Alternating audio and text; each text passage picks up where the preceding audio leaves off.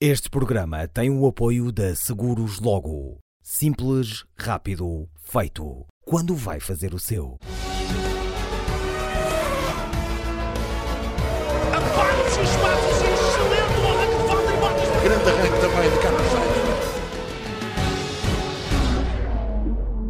Viva! Sejam muito bem-vindos ao podcast da F1 Eleven. Pois é, estamos de regresso neste formato eh, podcast que iniciamos na temporada de 2019 do Campeonato do Mundo de Fórmula 1. Os Facebooks Lives vão continuar, obviamente, como já dissemos, todas as quintas-feiras lá estaremos às nove e meia da noite para fazer uma antevisão do Grande Prémio que começa na sexta-feira ou não, porque, por exemplo, daqui a três semanas vamos ter uma pausa mas uh, esta semana fica marcada então por este regresso a esta normalidade que é o podcast FU11 que sai todas as terças-feiras. Comigo estão o Miguel Roriz, o João Carlos Costa e o Sérgio Veiga, já que o Nuno Pinto, a esta hora, anda a treinar por terras de Sua Majestade antes de embarcar para a Áustria. Uh, esta semana o Miguel Roriz vai sair da pool, o João Carlos Costa, como bem gosta, vai ser o presidente do Colégio de Comissários e por isso lá mais para a frente vai dar as suas penalizações. O estratega é o Sérgio Veiga. Sérgio, que estratégia para este podcast? Vamos, vamos começar duros. Duros para fazer uma, uma installation lap, porque até nós estamos um bocadinho enferrujados, que já não, já não corremos aqui há, há bastante tempo. Vamos fazer aqui uma, umas installation lab para ver se estamos em, ainda em forma. E depois vamos, vamos avançando nos temas, uh, que são muitos. E tam, temos uma época a começar, temos uma época pela frente. E depois vamos, vamos montando misturas cada vez mais macias e mais rápidas para, para terminarmos este podcast em bom ritmo e, e, e lançarmos, lançarmos esta época que se prevê excitante porque mais concentrada e, e a, a, perdoar muito menos os, os, erros e a acabar em bom ritmo. Já que falas em excitação, dizer que por esta altura estão 208 pontos em jogo nos oito primeiros grandes prémios que já foram anunciados por parte da Liberty. Este primeiro grande prémio da Áustria vai ter uma distância total de 306 km, 452 metros um circuito com 71, ou um grande prémio, que vai contar com 71 voltas ao longo de 4.318 metros. Sabemos bem, recordamos-nos bem que este circuito de Spielberg, o Red Bull Ring, é dos que menos curvas tem. São 10 no total e o ano passado deu-nos um final de corrida, sem dúvida alguma, emocionante. Miguel Roriz, Áustria 1, uh, eh, parece que estamos a fazer o Mundial de Rallys, em que temos a primeira e a segunda passagem. Para já vamos a esta primeira passagem sais da pole, o que é que te apraz dizer sobre este arranque do Campeonato do Mundo de Fórmula 1? Que já sabemos, daqui a pouco veio o homem das estatísticas, não foi a pausa mais longa entre o final e o início. isso foi no ano de 1900 e não sei quanto. O que é que te apraz dizer? Mas isso sabe ele que ainda, ele sabe ele que ainda foi na corrida das quadrigas que ele ainda assistiu. Isso não era no tempo das quadrigas quando ele assistia. Mas hum, é assim, Era só para dizer expectat... que vou embora e adeus. Pronto. a, expectativa, a, expectativa, a expectativa é muito grande da parte de toda a gente. A ansiedade está, está no limite. Eh, e, sobretudo, há muita expectativa para este arranque de campeonato, porque é preciso perceber a última imagem que há de carros a andar é de fevereiro e perceber o que é que evoluiu. A imagem que ficou é que a Mercedes parece estar um passo, se calhar até dois à frente da concorrência, mas uh, não houve desde lá até aqui nada que nos pudesse comprovar essa situação.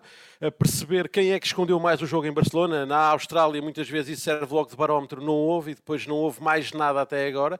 Uh, as equipas continuaram a trabalhar, vão existir algumas evoluções em todas elas para este primeiro fim de semana da Áustria, que se vai estender depois também para o seguinte, mas focando-nos neste, a expectativa é muito grande e acho que até o dia de sexta-feira, ao contrário do que acontece muitas vezes, vai ser um dia uh, muito profícuo em ação na pista e que as equipas vão estar muito focadas em trabalhar uh, já uh, para desenferrujar e para pensar no fim de semana. E se calhar o dia de sexta-feira vai ser um dia de muito andamento a pensar em ritmo de corrida, tanto de manhã como à tarde, que não existirá muita preocupação de voltas demasiado rápidas a olhar para a qualificação, mas sobretudo muito foco em perceber como é que o carro e os pneus vão sobreviver um, a essa situação, ao desgaste, como é que as coisas coisas podem passar, com a agravante ainda assim que tudo aponta para que sexta-feira a temperatura esteja baixa e possa chover, o que pode também ajudar a baralhar um bocadinho as coisas. Portanto, vai ser um fim de semana, acho eu, de muito incerto, com muita expectativa e, sobretudo para nós, para acabar com esta ansiedade que se instalou já de há uns meses.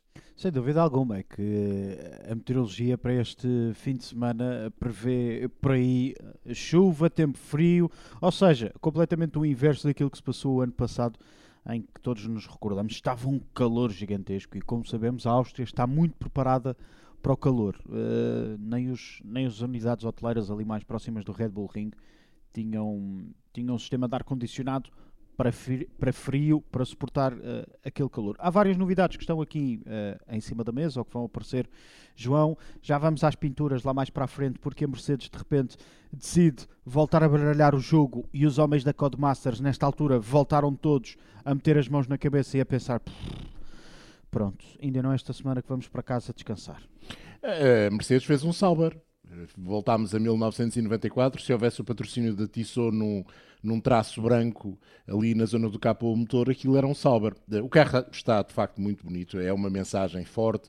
A Mercedes quis associar o seu nome ao nome uh, do Lewis Hamilton. No fundo, a Mercedes e todas as outras equipas no mundo da Fórmula 1, o mundo da Fórmula 1 no seu todo, uh, resolveu, depois daquele, daquela mensagem de Lewis Hamilton de, digamos que, tocar a sirene para unir as tropas, resolveram no seu todo, uh, juntar-se a esta, vamos chamar, batalha por igualdade que anda um bocadinho a percorrer o mundo e a Mercedes, de forma mais presente, resolveu dar umas novas cores ao seu lugar. As cores negras nem sempre dão muita sorte aos carros de competição, ainda que no caso da Mercedes, com a Sauber, até tenham permitido ganhar algumas corridas no Mundial de Resistência, mas, uh, inclusive, já houve carros no passado que foram, digamos que, aconselhados a não correr com aquela cor. Foi um caso de um Porsche 936 numa primeira prova do Mundial de Sport Protótipos em 1976, ganhou essa corrida, mas depois eh, toda a gente dizia que o carro não se via na pista e por isso deixou de ser pintado de negro. Vamos ver. A Mercedes ganhou sempre pintado de prateado, vamos ver se continua a ganhar pintado de uma cor bem mais escura. A última vez que a Mercedes mudou a, a pintura do carro, a, a, coisa deu para o torto. Deu para o torto para o lado da Mercedes, porque para nós foi, foi maravilhoso. Estás Onde a falar foi? do Grande Prémio da Alemanha. Claro, o Hockenheim 2019. Não foi, não foi bem mudar a pintura, aí manteve-se Sim, manteve-se a pintura. A cor prateada. Esta, é, esta é uma mudança muito mais significativa. Uh, e com uma mensagem forte, como eu já disse. Vamos ver. Uh, as cores normalmente têm um pouco a ver com a competitividade dos carros. Uh, e vamos acreditar que os Mercedes continuam a ser competitivos e que a batalha Mercedes-Red Bull-Ferrari, que toda a gente perspectiva, possa ser animada e que não haja um vencedor de avanço para os grandes prémios que este ano vão ter lugar. Sérgio, queres dizer alguma coisa? Estás aí. Está muito caladinho, não, está muito caladinho. Estás aí, no, no Grande Prémio da Alemanha os carros não foram brancos. Eram foram. brancos, não eram Foram brancos e cinzentos. Não. Eram, eram brancos, brancos, e prateados. Eram brancos. Eram, eram brancos que era, na verdade, a cor original dos Mercedes. Exatamente. Antes de serem prateados. ali alguns lives de prateados, mas uh, não era totalmente diferente, não era totalmente radical. Já agora, e responde, oh, oh, Oscar, respondendo àquela provocação do, do Miguel Roriz relativamente à idade, não é que ele seja um rapaz muito novo também, era só para dizer. Uh, para além de mais, uh, fez anos ontem, portanto, ontem, segunda-feira, ficam aqui os parabéns atrasados em nome de todos. Bom, dizer que de facto não, esta não é a maior pausa no Mundial de Fórmula 1 entre 1950 e 1951. A temporada ah, de bem. foi bem maior. Bem. Uh, entre o Grande Prémio de Itália, que teve lugar em Monza, e o Grande Prémio de 1950, e o Grande Prémio da Suíça, que teve lugar em Bermgarten em 1951, houve mais sete semanas de pausa do que vai acontecer agora. Agora são 213 dias entre o final de um grande prémio e o início do outro, e nessa altura foram qualquer coisa como 262 dias de pausa. Outra coisa que muito se tem falado, e já agora mantendo as estatísticas, é relativamente ao facto de haver dois grandes prémios seguidos no mesmo país. Uh, também não é novidade. Uh, será novidade porque, em princípio, vão acontecer dois mais dois noutro país, aí uh, nunca aconteceu, mas esta é a quinta vez que há dois grandes prémios seguidos no mesmo país, com a novidade a ser na mesma pista. Já tinha acontecido, uh, primeiro do que tudo, em 1957, quando houve o Grande Prémio de Pescara e depois o Grande Prémio de Itália em Monza, na mesma temporada. Tinha acontecido em 1984, Detroit-Dallas, nos Estados Unidos tinha acontecido entre 1980 e 1981, a última prova do Mundial de 1980 foi em Watkins Glen, a primeira do Mundial de 81 foi em Long Beach e também, mais recentemente, no caso australiano, a última prova do Mundial de 95 foi em Adelaide, uh, o Grande Prémio da Austrália corria-se então nessa cidade australiana e a temporada de 96 começou exatamente na Austrália também, mas em Melbourne. A mim cheira-me que esta temporada vai ficar marcada por uh, um país receber por três vezes o Campeonato do Mundo de Fórmula 1 e quem sabe se não são três vezes seguidas. Já lá vamos. Sérgio Veiga. Isso sim, seria uma estreia. Isso seria uma estreia absoluta. Sérgio Veiga, vamos, vamos então às novidades das equipas para este Grande Prémio da Áustria. Oscar, deixa-me só dizer-te uma coisa, que uma das hipóteses, se é aquela que eu estou a pensar, não é no mesmo país. San Marino não é Itália. San Marino. Mas, É mas Imola a ser... Porque é que há de ser São Marino, Sim. ninguém sabe se é São É que Marino. se chama São É, Marino. é, Isso aqui- uma conclusão Aqui também não houve- Por isso é que eu disse, é por isso é que eu disse, é essa que ele está a pensar, é essa que eu estou a pensar, é, por isso é que eu disse, é essa que ele estava a Tá- pensar. Estás a Imola precipitar a ordem é do dia, pá. O moderador não estás a, a roubar o trabalho ao moderador. Pronto, não é. Está bem. Não é Itália. Está bem. É ali um enclave. de- Pronto, é uma aceito, espécie de um aceito, enclave. Aceito. É o mesmo que dizermos que o Grande Prémio do Mónaco não é em França. E é verdade, Aceito. esse é verdade. senhor. Esse é E é rigorosamente verdade, esse é verdade. Pronto, é verdade, sim E senhor. realiza-se no Mónaco, Eh, não se realiza em França. Não é, não é como um grande prémio da exatamente. Suíça que foi em Dijon. É- Que é uma conhecidíssima cidade suíça, Dijon, porque não? Também já houve grande prémios de Portugal de motos em Jerez, por exemplo. Eh, em Jarama, em Jarama. Em Jarama, sim. Enfim, coisas do Eh, passado. coisas do passado, exatamente. Vamos, vamos às novidades eh, por parte das equipas que agora vivem num parque de campismo e num parque de relotes. É, Mas- eu, olha, eu gostava de voltar a, a esta pintura da, da Mercedes. É bonita, ah, mas pronto, não me levem a mal, eu continuo, continuo a preferir a outra. Ah, esta, não sei, tem assim um ar um bocado fúnebre. Não. Independentemente, eu, eu, pronto, eu, eu sou duze- 200 mil por cento, se é que essa coisa existe, a favor de, de- destas, destas manifestações pela igualdade, mas acho que não, não é necessariamente a pintar carros que a gente manifesta essas coisas, é com ações mais concretas.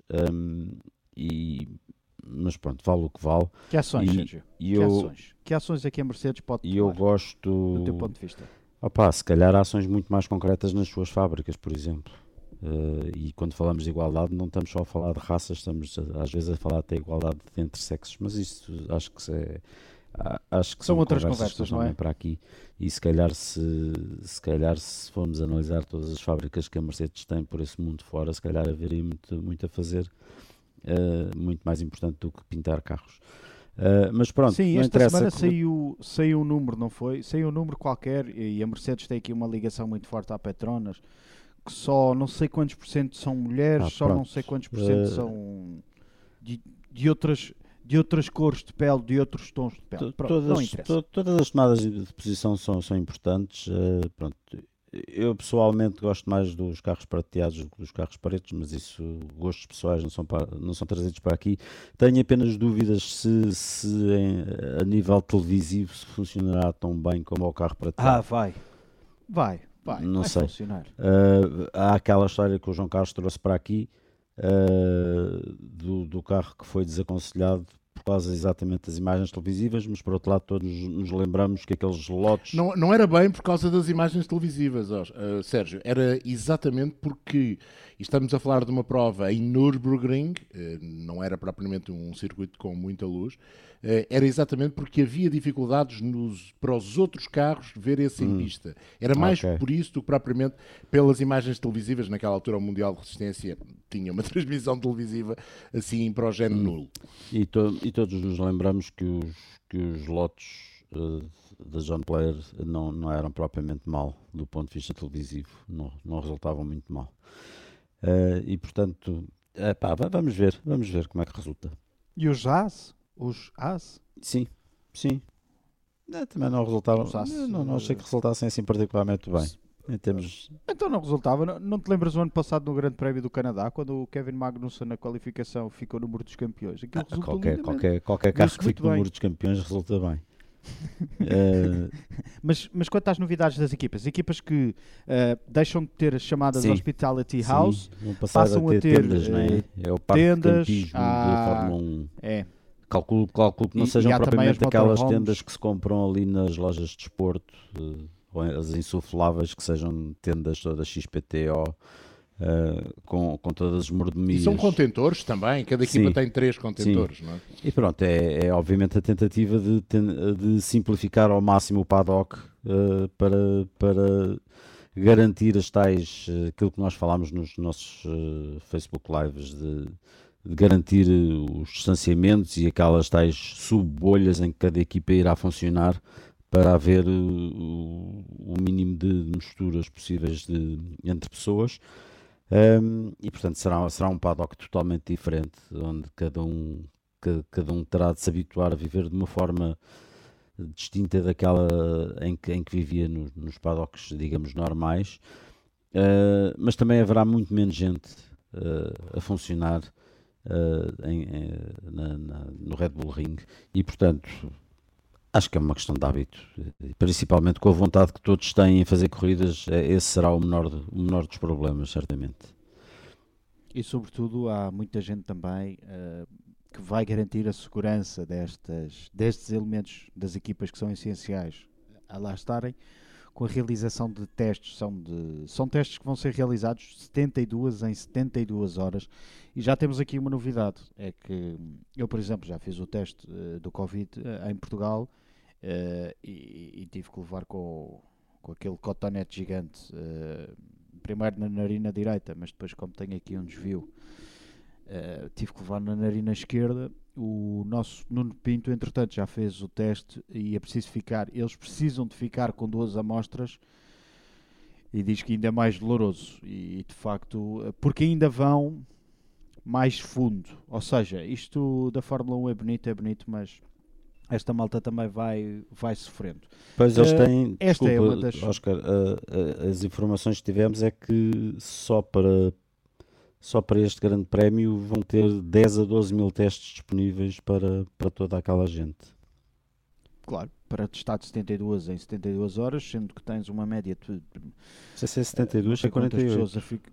48 em 48 horas, não, não sei. Acho que é É de 72? 72. Ok. Acho que sim, sim. Eu tinha lido de 72 em 72, mas provavelmente poderão já ter, já ter feito, feito aqui alguma mudança. Ahm, mas a verdade é essa, é que temos lá aquela multidão de gente a ficar duas semanas na Áustria, mais coisa, menos coisa, e depois viajam todos eh, para a Hungria. Ahm, esta é, é- é obviamente uma das novidades, mas há novidades a nível das componentes. A Ferrari já se percebeu, eh, promete um carro muito diferente daquele que estava preparado para Albert Park. A Mercedes também parece estar aí a preparar qualquer coisinha. O, a Renault, Daniel Ricciardo e Esteban Ocon já vieram dizer que vai ser um carro muito diferente do que estava em- no início, no verdadeiro início da temporada em Albert Park. Eh, as equipas aproveitaram também esta fase para trabalharem eh, naquilo que lhes foi possível nas eh, evoluções dos seus monolugares, porque obviamente um Red Bull Ring é completamente diferente de um, de um Albert Park a todos os níveis. Ahm, quem é que acham eh, que parte da frente, e aqui claramente para fazer uma, uma alusão a umas declarações, a uma antevisão e uma alusão aqui às declarações de Toto Wolff. Toto Wolff a ser Toto Wolff a dizer que eu acho que a luta não se vai ficar pelos três do costume. Ó, Oscar, eu, eu vou usar eh, não as minhas palavras, mas eh, vou tentar colocar em palavras aquilo que o cartunista francês Fizman, que normalmente trabalha para a revista Auto Hebdo, Auto Hebdo que depois de, deixa-me fazer as contas, 44 anos, eh, exatamente a idade do, do Miguel, mudou de mãos esta semana, eh, é agora propriedade não do Michel Humel, mas sim do Didier Calmels, que durante muito tempo esteve ligado a equipas, até de Fórmula 1, de outras fórmulas, mas até de Fórmula 1 e que é o novo proprietário do Auto Hebdo e, queremos que continue a ser, porque é de facto uma revista de referência no desporto motorizado na Europa. Mas uh, o, o Fiesman, no seu cartoon, uh, coloca o Hamilton e o Bottas numa aula dada pelo Toto Wolff e uh, diz o Toto Wolff: este ano devemos respeitar uma maior distância de segurança. E no quadro aparece 2019, nós, um segundo de vantagem sobre Ferrari e Red Bull, 2020, nós, vantagem de 2 segundos sobre a Ferrari e a Red Bull. Não sei se será assim, mas é uma ideia interessante. Os testes de Barcelona não esclareceram nada. De facto, como tu dizias, a Mercedes vai apresentar um novo pacote aerodinâmico eh, que foi testado eh, em Barcelona em parte e que foi depois enviado para Melbourne. E o primeiro pacote aerodinâmico tinha sido desenvolvido até ao final do ano passado. Este já é um segundo desenvolvimento. Uh, feito depois dos testes de Barcelona, durante este período de confinamento. As equipas, como sabe, estiveram paradas durante 63 dias, mas uh, até hoje estamos com uh, mais ou menos 200 e, 210 dias de confinamento aliás, 210 dias sem Fórmula 1, temos 115, 115, 116 dias sem Fórmula 1 desde os testes de Barcelona. Vamos ver o que é que esse pacote da Mercedes dá. A Ferrari, há muitas dúvidas, sabe-se que vai haver novidades. Nós falámos isso no, no nosso Facebook Live no domingo, o novo nariz, a caixa de velocidade, mais cavalos, dizem que 30, mas alguma parte da imprensa italiana diz que não, senhora, que não está uh, nada previsto e que o maior desenvolvimento, inclusive a Ferrari fala nisso, irá surgir apenas em Silverstone.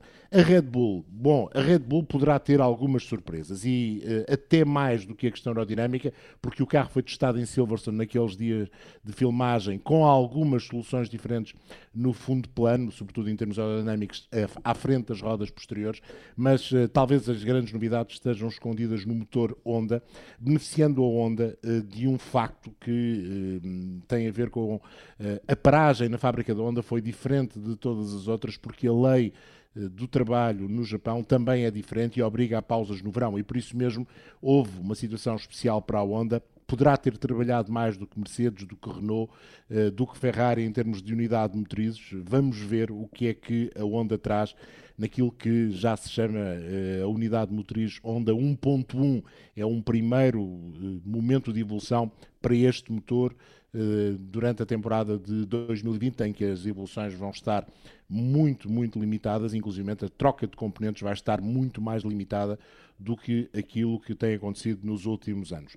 As três equipas parecem estar uh, ao mesmo tempo perto e ao mesmo tempo longe, se me é possível uh, de explicar desta forma. Acho que vai depender um bocadinho dos circuitos para se perceber quem é que vai ser mais competitivo. Por exemplo, acredito que mesmo numa situação de calor, um grande prémio da Áustria já não fosse um problema em termos de arrefecimento da unidade motriz para a Mercedes. A Mercedes já deverá ter resolvido isso, mas será que as condições da pista são favoráveis de facto aos Red Bull e aos Ferrari e que eles poderão nestes dois grandes prémios conseguir bastantes pontos, inclusive roubar as vitórias à Mercedes. Será que a Red Bull evoluiu de tal maneira que está ainda mais competitiva do que esteve aqui no ano passado? Será que a Ferrari escondeu verdadeiramente o jogo em Barcelona e este monolugar de 2020 é muito mais competitivo do que aquilo que deixou por vezes transparecer nesses testes, como eu já referi algumas vezes? Não sei. Acho que é melhor deixarmos que aconteça o primeiro treino livre, a primeira qualificação e a primeira corrida, eh, eh, subsequentemente, para termos uma ideia daquilo que poderá ser este campeonato. Eu, sim, e aquilo que eu ia dizer é assim: depois daquilo que vimos o ano passado no Red Bull Ring, uh, acho que para a Red Bull é aqui uma oportunidade. O carro ano passado mostrou-se muito eficaz, é verdade que os carros não são iguais, mas a equipa sentiu-se muito confortável uh, no traçado austríaco e, e um, é, para a própria equipa pode ser uma oportunidade de ver aqui duas corridas seguidas na Áustria, entrando com o pé direito, conseguindo, vamos imaginar que a Red Bull chega forte e que Max Verstappen ganha as duas corridas. É aqui um balão logo muito grande e colocar em sentido a concorrência. Um, por aquilo que vimos nos testes, como dizia o João, e temos sempre esta dúvida, mesmo e vocês estiveram presentes, mas há sempre a questão de quem é que escondeu mais o jogo, quem é que andou com menos combustível no depósito. Há sempre muitas questões que não conseguimos aferir mesmo estando presentes, porque as equipas não fazem transparecer essa informação. E, portanto, é, é muito complicado. Uh, Consegue-se perceber que, de facto, que o Mercedes parece estar extraordinariamente eficaz, se calhar melhor ainda que o ano passado, uh, até porque se tinham problemas no arrefecimento, terão trabalhado nesse sentido uh, para esta temporada. Hum, mas só de facto na sexta-feira e no sábado é que as coisas poderão começar a ganhar uns contornos um bocadinho mais claros. Uh, acho que a Mercedes poderá chegar na frente, sobretudo da Ferrari. Acho que a Red Bull é uma incógnita maior e acredito que no Red Bull Ring, depois daquilo que se passou o ano passado e da demonstração que a Max Verstappen deu no ano passado, que uh, vão tentar chegar outra vez com capacidade para ganhar a corrida e eh, dar aqui, como disse, um, bom início de ano. E se ganharem as duas corridas, depois vamos para o Ring, que é mais um circuito em que a Red Bull uh, também costuma estar forte. Poderemos ter aqui um primeiro pack a tender para a Red Bull. Uh, cabe aos outros responder, também caberá à Red Bull responder face ao esperado do Mini Mercedes, mas estou com muita expectativa para os Red Bull estes fins de semana. E uh, no que diz respeito, uh, Sérgio Veiga, àquele Mercedes cor-de-rosa, o que expectativas é que tens? Será que vamos ter mesmo um Racing Point a andar na luta, hum, não só no Race Pace, mas também no Qualifying Pace, uh, com Mercedes, Red Bull e Ferrari? Sim, uh, há, há a possibilidade de, de, de, termos aí uma surpresa, de termos de repente um, uma quarta equipa a aproximar-se dos, dos três da frente. Ou seja, de não, não sei se teremos quatro equipas na frente, mas se calhar em vez de deixaremos de ter aquele buraco que havia entre o primeiro pelotão e o segundo pelotão e de repente temos um poderemos ter uma equipa isolada ali no meio uh, um, um, pouco a morder os calcanhares de uma das equipas da frente se se distrair um pouco se de repente a Ferrari não conseguir ter andamento para, os, para, para, para o Red Bull e para, para os Red Bull e para, para os Mercedes, poderá de repente ficar ali à, à mercê do, de uma Racing Point se, se confirmar a competitividade que mostraram nos testes de, de Barcelona. Por outro lado, uh, ainda voltando à, à, à, à guerra de Red Bull com a Mercedes, é verdade aquilo que se disse de, do favoritismo, do favoritismo da Red Bull um, na, nestas duas primeiras corridas, porque, porque o mostraram nos últimos dois anos e porque a Mercedes tem tido sempre problemas no, no Red Bull Ring. Basta ver que o Hamilton uh, foi, foi, foi quarto em 2017, abandonou em 2018 e foi quinto em 2019. Portanto, o, o registro do Hamilton na, na pista austríaca é, é bastante fraco. Também é verdade que os Mercedes sempre se deram mal na pista austríaca devido às condições de calor que sempre apanharam e que pelos vistos não vão apanhar este ano. Por outro lado, também este Mercedes W11 tem alterações importantes, em especial na suspensão traseira, eh, que, que o poderá tornar bastante mais eficaz numa pista como esta. Eh, e isso tudo junto, mais a evolução que fizeram a nível da unidade motriz. E aqui, e aqui eu gostava de voltar aos testes de Barcelona, onde, onde o motor do Mercedes se mostrou bastante mais competitivo, mas uh, é preciso não esquecer que durante os testes eles tiveram três problemas com o motor. Uh, e portanto houve claramente um, um acréscimo de performance, mas houve ali pequenos problemas de fiabilidade que tiveram que ver com alguns problemas de lubrificação e, portanto, é bom que já os tenham resolvido, pelo menos tiveram tempo para isso. Um, e, portanto, há aqui um, um, pacote do Mercedes que poderá ter evoluído também para esta pista. Um, acho que está que tá montado um cenário para termos um bom duelo entre, entre as duas equipas. Tu descartas a Ferrari, Sérgio? Se eu descarto a Ferrari, eu, não, eu, não, descarto ninguém, quem é que sou eu? Mas, uh, mas é a própria Ferrari que se descarta a si própria, segundo o Mattia Binotto, uh, e o Mattia Binotto não, não se tem mostrado propriamente um mestre do bluff. Uh, antes pelo contrário, uh, sempre fez um bocado de bluff ao contrário, como se viu o ano passado, em que se mostrava muito otimista e aquilo acabou por não correr particularmente bem. Eu, eu aí uh, lembro-me sempre dos testes de Barcelona e, de facto, em andamento de corrida, os Ferrari fizeram jogo, jogo igual e algumas vezes até bateram os Mercedes, valendo o que vale. Acredito que em termos de performance pura, os Mercedes e os Red Bull até possam estar um bocadinho mais à frente da Ferrari em termos de performance de corrida e mesmo pondo em cima da mesa que a Ferrari não andou a esconder o jogo em Barcelona, acho que estão lá. Uh, estarão lá ó, sempre. João, mas aí nos testes, não nos sei. testes, quem costuma fazer melhor bluff é a Red Bull e a Mercedes. É a Mercedes. É, Sim, verdade, verdade. Mas pode ser que tenham aprendido alguma coisa aos senhores da Ferrari. Eu não estou assim tão, tão, tão confiante, neste caso, de forma negativa, que a Ferrari não seja propriamente uma equipa capaz de estar lá no grupo de frente e que a batalha venha a ser mais a dois do que a três. Sinceramente, não estou. Eh, E, para além disso, vejo a Ferrari eh, com outra situação. Eh, O Sebastian Vettel vai querer sair da Ferrari por cima, vai dar tudo.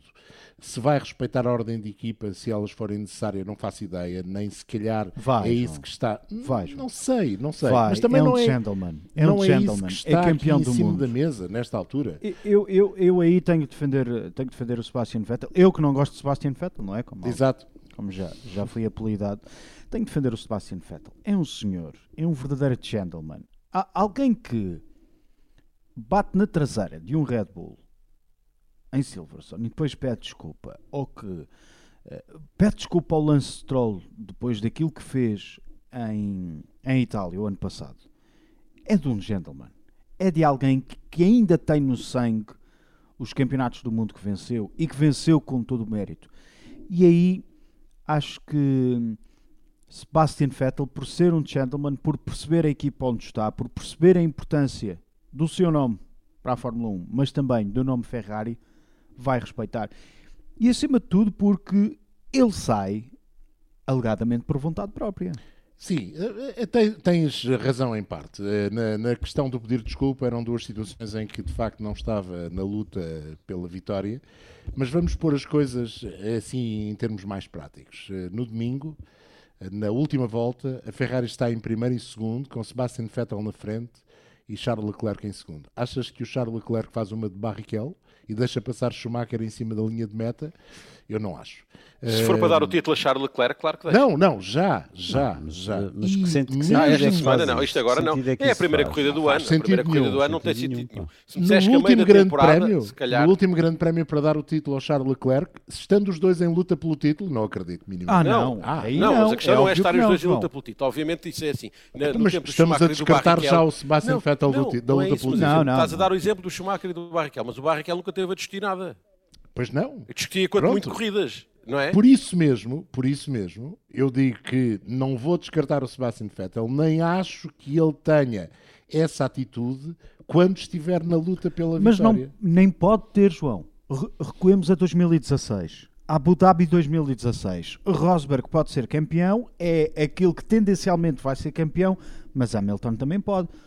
O que é que faz a Pronto. Mercedes? A Mercedes deu-lhe deu-lhe armas, O que é que fez? armas idênticas. O que é que fez? O que é que fez em 2010 a Red Bull com Vettel e Weber? Foi 2010? Eh, Aí, aí tenho algumas dúvidas. Não se intrometeram. Eu- Tenho Bom, algumas dúvidas. até prova em contrário, ninguém se intrometeu. Uh, por isso, acho que ninguém, nem mesmo, nem mesmo os Tifosi, numa eventual decisão do título no último Grande Prémio entre Sebastian Vettel e Charles Leclerc, por mais que Charles Leclerc seja o futuro da Ferrari, estamos a falar do presente. É, Mas é estamos a falar de um Sebastian Vettel que se precisa daquela vitória para ser campeão do mundo, é óbvio que vai querer, entre- vai querer vencer e ser campeão do mundo e sair pela porta grande. Claro. Grandão, gigante. E por isso eu digo que o facto do Sebastian Vettel estar de saída da Ferrari até pode ser positivo para a Ferrari. Porque o Sebastian Vettel E para o não- próprio. e para o próprio. Não vai ter paninhos quentes. Quando for preciso dizer qualquer coisa, quando for preciso motivar as tropas, quando for preciso pôr o dedo na ferida, caso seja, não vai deixar de o fazer. Acho que essa é a grande novidade da Ferrari este ano. Não vai ser complacente. Eh, Algumas vezes o Sebastian Vettel é complacente, ou tem sido complacente. Este ano não tem razão absolutamente nenhuma para o ser, sobretudo se as coisas não estiverem a correr bem e, e ele quiser sair, como tu dizes e bem, pela porta grande. E se Acho- isso. João, diz. E, se isso, e se isso acontecer na Mercedes?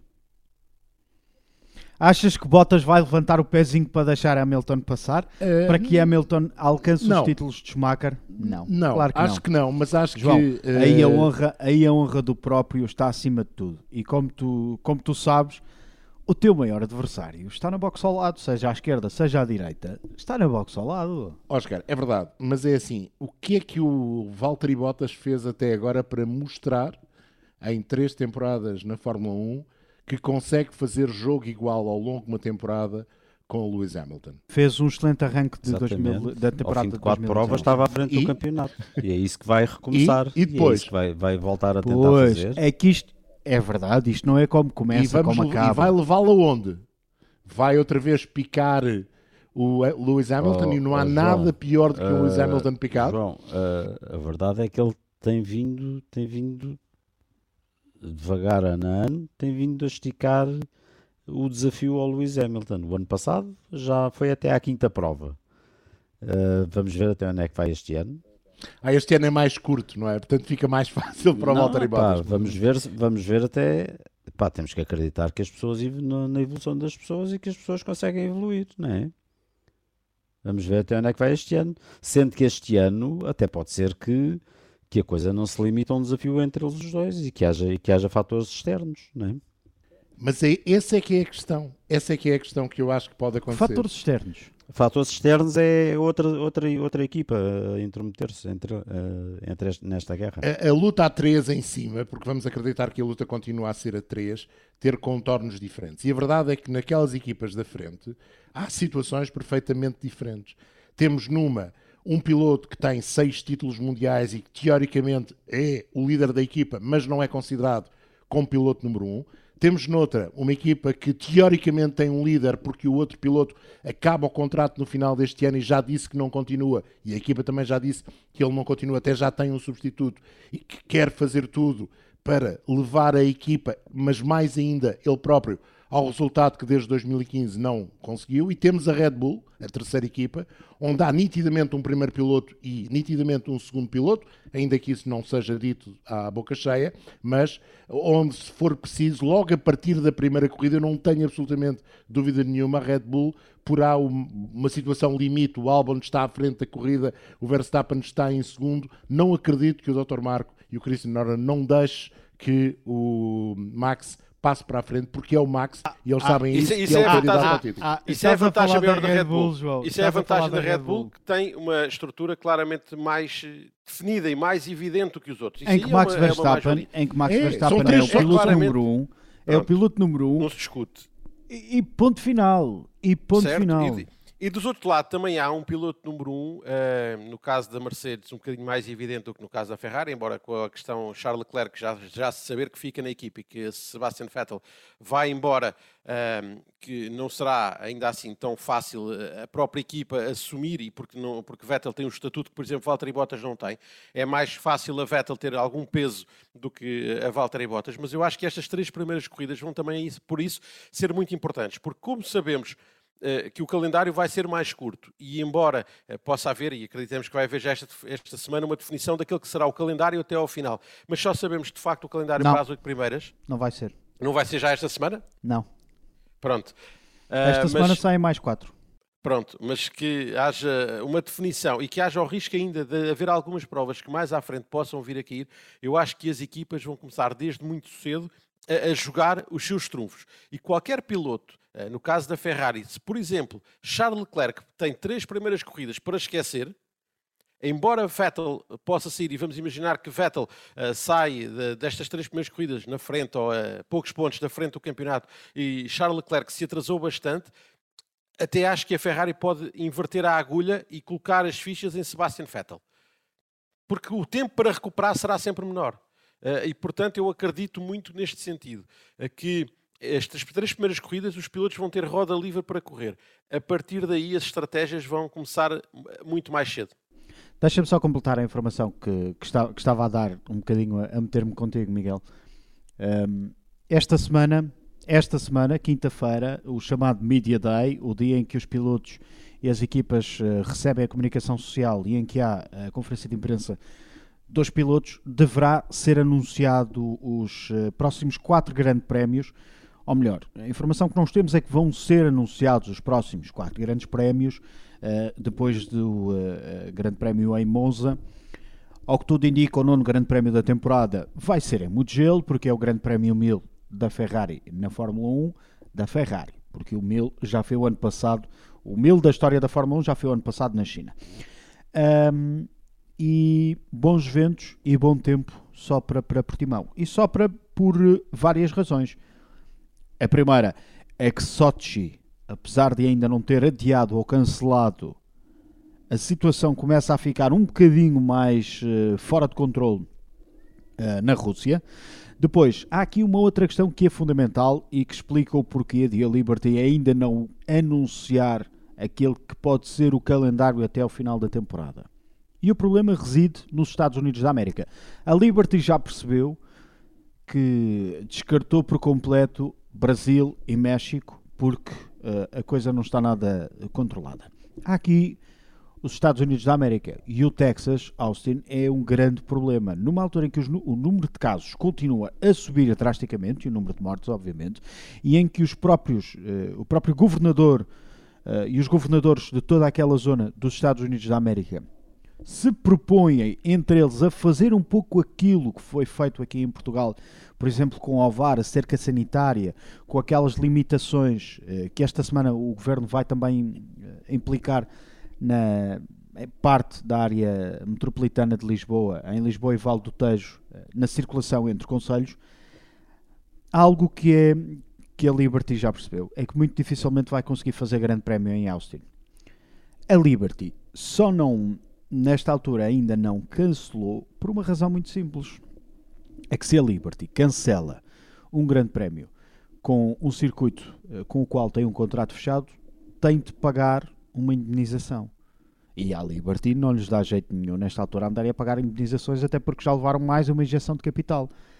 O que vai acontecer aqui é uma Liberty à espera, claramente, que sejam as autoridades dos Estados Unidos da América a dizer: amigos, é pá, a gente gostava muito, mas não, não vai dar. E já que falamos de pandemias, quem atravessou e atravessa uma verdadeira pandemia e, entretanto, recebeu um ventilador para, para respirar um bocadinho melhor foi a McLaren, que teve de ir ao Banco do Bahrein. Bahrein, um dos principais, eh, ou a família eh, real do Bahrein, um dos principais investidores da McLaren, grupo, onde eh, está também incluída a equipa de Fórmula 1, que já despediu pessoas e que já fez uma reestruturação nos seus quadros, foi buscar um investimento, uma verdadeira injeção de capital, foi buscar um ventilador para respirar melhor. Poderemos ter uma McLaren enfraquecida na chamada Fórmula 1.5 eh, por isto ou porque verdadeiramente a McLaren se calhar eh, vai ter agora uma concorrência de peso com, com a Racing Point e quem sabe com a Renault? Epá, foram 164 milhões de 164 milhões de euros não, não enfraquece ninguém, acho eu não é? É dinheirinho um, epá, uh, pelos vistos a situação não era nada fácil Uh, é estranho, por acaso, como é que, como é que uma, uma equipa que estava aparentemente em franca recuperação de repente fica numa situação de quase insolvência. Uh, é um pouco estranho. Mas pronto, o, o, dinheiro apareceu. Como, como nós aqui tínhamos falado, aliás, no, no nosso Facebook Live, que de repente tinham aparecido aquelas notícias catastrofistas de que a McLaren estava à beira de insolvência e nós na altura tínhamos, tínhamos comentado que, que com, com, aqueles acionistas principais que o dinheiro acabaria por aparecer e lá apareceu. Um, e portanto, a partir de agora tem. Oh, oh, Sérgio, de certeza, de certeza que essas dificuldades financeiras não foi pela redução de vendas nos carros de estrada. Não, não? foi, foi.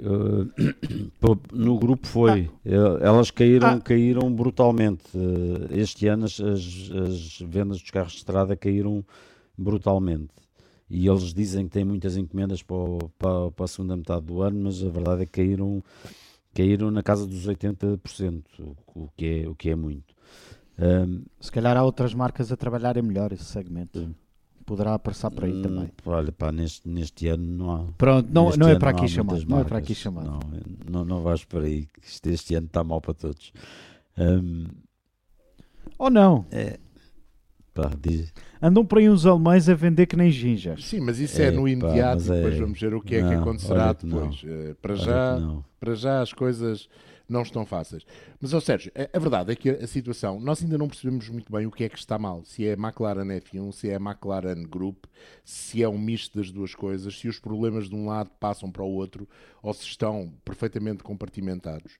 Hum, a verdade é que esteve em cima da mesa uma audiência em tribunal para a McLaren poder insolvência. declarar insolvência. E isso é, é, é complicado. O Zac Brown vem, veio dizer que bom, estes 164 milhões de euros de injeção de capital resolvem a situação e que o teto orçamental, no caso da equipa de Fórmula 1, também vai ajudar a resolver em parte a situação e Ó, acha João. que dentro de, ele diz, de 5 anos, não sei se são 5, são 4, são 10, a McLaren estará em melhor posição do que está nesta altura e João. valerá até mais dinheiro. Ó, João, Mas tudo o dele, isto o dele é estranho, assegurado. tudo isto é estranho e tem se calhar a ver com o modelo de estrutura. Convém nós não esquecermos que nos últimos anos a McLaren não está ligada, depois da saída da Honda, a um grande construtor. E isso tem eh, um peso financeiro muito importante para uma estrutura enorme eh, que estava habituada a ser a equipa dominadora ou uma das equipas dominadoras ou dominantes, a ter grande apoio do construtor que lhe fornecia os eh, motores. Houve um primeiro impacto com a saída da Mercedes, mas a Honda eh, retificou, digamos, essa situação eh, quando entrou para parceria com a McLaren, que foi mal gerida pela McLaren muito mais do que pela Honda, e, e agora a situação é perfeitamente diferente. E a McLaren continua sem ter eh, o apoio direto de um construtor, porque depois de comprar motores à Renault, a partir de agora vai comprar, a partir de agora não, a partir de 2021 vai comprar motores outra vez à Mercedes. Eu acho que a McLaren tem de se redimensionar. E esse, neste, nesse, nesta altura, é o problema da McLaren. De tal maneira, eh, parou a construção do túnel de vento, parou a construção do novo simulador, percebeu que os tempos são outros e que se calhar não pode andar a mostrar o supercarro e tem de passar a mostrar apenas o carro ou se calhar tem mesmo de vender o supercarro e ter que se contentar com um carro do dia a dia mais normal. Eu vejo mais a coisa por aí do que propriamente outro tipo de dificuldades. Bom, vamos às eh, tuas penalizações, porque hoje falaste pouco. É o costume. Eh, as minhas penalizações. Bom, para começar. eh, Para a próxima começo- leva um stop and go. Para a próxima leva um penalização de Mas stop é rápido, as penalizações são rápidas. Primeiro Uma começo pelo. Bernie Eccleston. Uma autopenalização, exatamente. Falei demais. E, portanto, a primeira penalização é essa. A segunda penalização para o Bernie Eccleston, eh, com aquela história eh, de se ir meter, por assim dizer, com eh, o Hamilton e eh, numa entrevista à CNN ter feito algumas declarações que eh, não são propriamente muito aceitáveis por parte de um senhor com o passado do Bernie Eccleston, ainda que tenhamos de ver que se houve alguém que fez força para que o Lewis Hamilton tivesse um lugar importante na Fórmula 1, foi também o Bernie Eccleston. Ah, Acho que o Bernie Eccleston, agora que já nem sequer é o tal presidente emérito da Fórmula 1, e isso acontece desde janeiro, deverá dar as suas opiniões no campo onde está mais à vontade relativamente à Fórmula 1, relativamente aos contratos, relativamente até à gestão das equipas. Ele foi durante muitos anos um diretor de uma equipa, ainda que numa fase diferente da Fórmula 1. Por exemplo, eu gosto de ouvir o Bernie Eccleston dizer que acha que o facto da RTL deixar de ter um contrato com a Fórmula 1 não tem tanto a ver com o valor do contrato em si, tem mais a ver com o facto de pressentir que o Sebastian Vettel vai deixar o Campeonato do Mundo e, portanto, que isso terá um peso depois nas transmissões em termos de publicidade e deixa eh, a RTL para a Sky Alemanha eh, o ónus de ter uma ser uma televisão premium para os fãs da Fórmula 1 e não apenas para o grande público, como era o caso da RTL. Gosto mais do Bernie nessa função do que propriamente em meter-se em questões de raça, política.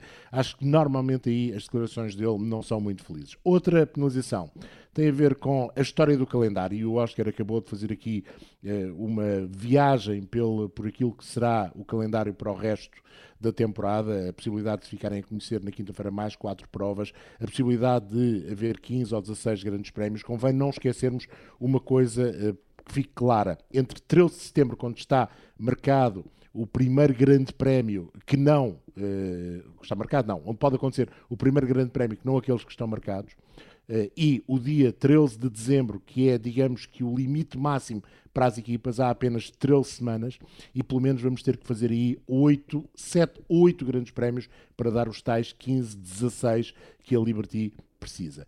E ao redor do planeta, os sites eh, contradizendo-se entre si, com informações exclusivas, fontes e contrafontes, eh, os sites, alguns eh, que não estão ligados a jornais e revistas de referência, outros ligados a jornais e revistas de referência, vão todos eles tendo o seu calendário e dão todos eles o seu calendário como presente.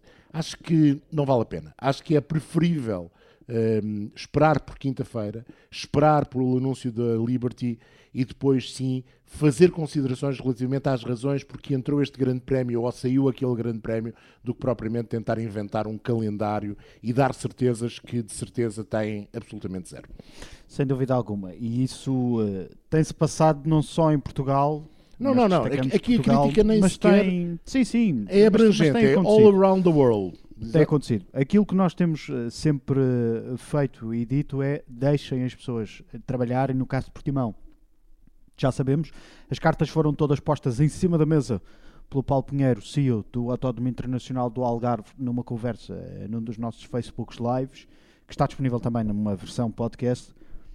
A questão é simples. Portimão quer receber, a Liberty uh, tem interesse em que a Fórmula 1 venha para Portugal, mas Portugal não vai pagar nem um cêntimo para receber a Fórmula 1. Que há equipas interessadas, há, que o Autódromo Portimão tem condições e vai ainda ser melhorado, vai sem dúvida alguma, que esta semana está uma excelente temperatura em Portimão e o tempo está ótimo, está.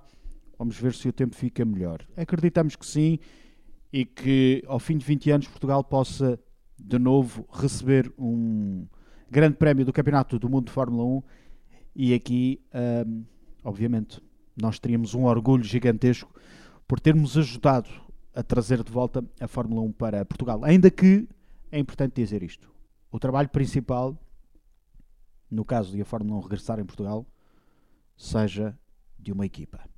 A equipa que pensou, que preparou, que apresentou o projeto, que apresentou a proposta à Liberty, a equipa do Autódromo Internacional do Algarve, são eles, os homens que estão na pool nesta eventual conquista de um regresso de um grande prémio a Portugal. Sexta-feira estamos uh, de regresso para a primeira sessão de treinos livres no que a Fórmula 1 diz respeito, primeira e segunda sessão, uh, às 9h40 da manhã e depois às 1h40 da tarde. No sábado, 10h40 da manhã, entrada em emissão para a terceira. Para a terceira Isso é para meninos. É para, a terceira sessão de treinos livres. No, a sessão de qualificação corre-se às 1h40 eh, da tarde, mais ou menos, de sábado. O pré-corrida da Fórmula 1 acontece no domingo ao meio-dia e um quarto, apesar de não haver parada dos pilotos. Eu, o João Carlos Costa e o Sérgio Veiga estaremos em estúdio para fazer uma antevisão a esse Grande Prémio da Áustria, que vai contar com uma novidade nas plataformas digitais da Eleven Sports. Eleven Sports, uma das poucas televisões no mundo que tem o privilégio de estar na Áustria, no Red Bull Ring. E depois vão perceber porquê. Miguel, antes há muita Fórmula 1, eh, ou melhor, antes da Fórmula 1, há muita Fórmula 2, Fórmula 3 e há também uma Porsche Super Cup que esta quarta-feira tem um programa de antevisão à temporada. Sim, a Fórmula 3 abre o programa no Red Bull Ring, um bocadinho exemplo do que, do que acontece normalmente. Vai ter honras de abertura de pista na sexta-feira, logo pela manhã.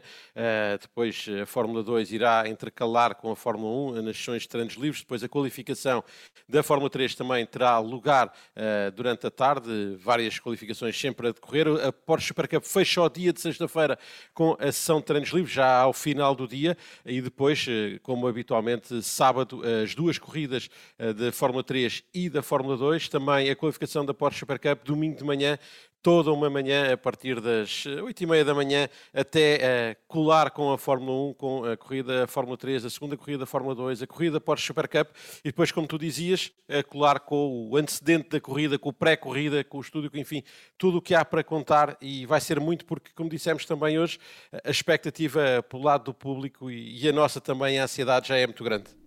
Sem dúvida alguma. Num dia em que a Renault anuncia Sergei Sirotkin como uh, piloto reserva da marca francesa, é um prolongar de um contrato, e num dia também em que há vários jornalistas que veem chegar o e-mail que ninguém quer que chegue, que são os cancelamentos de viagens entre, por exemplo, Londres e Áustria. Oscar, deixas-me só dizer duas coisinhas rápidas, assim num minuto.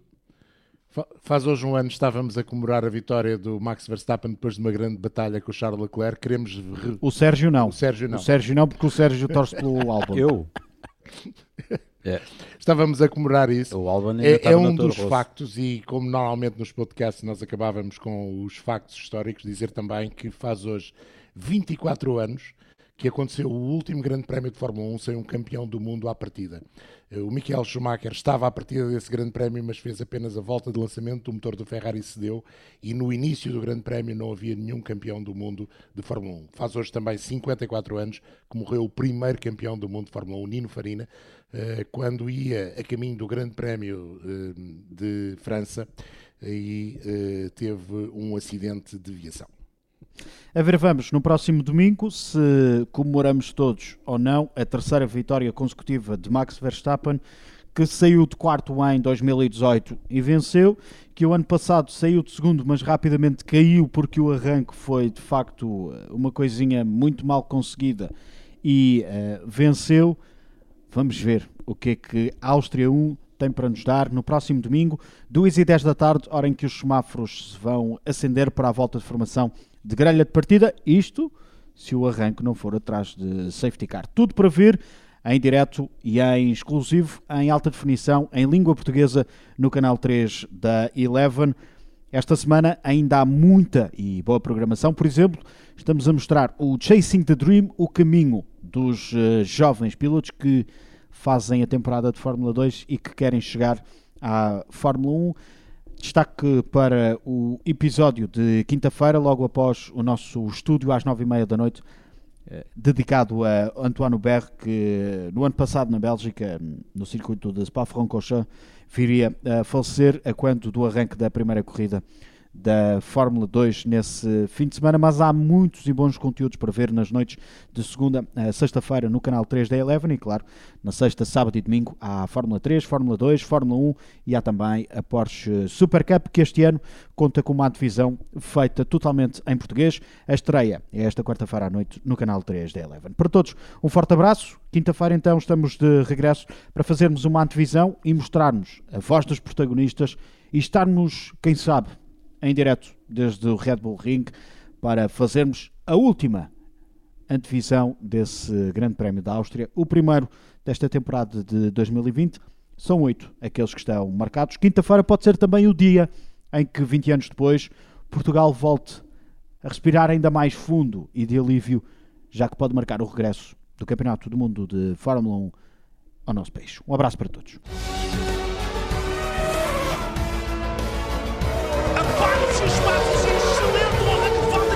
Grande arranque também de Carlos. Este programa tem o apoio da Seguros Logo. Simples, rápido, feito. Quando vai fazer o seu?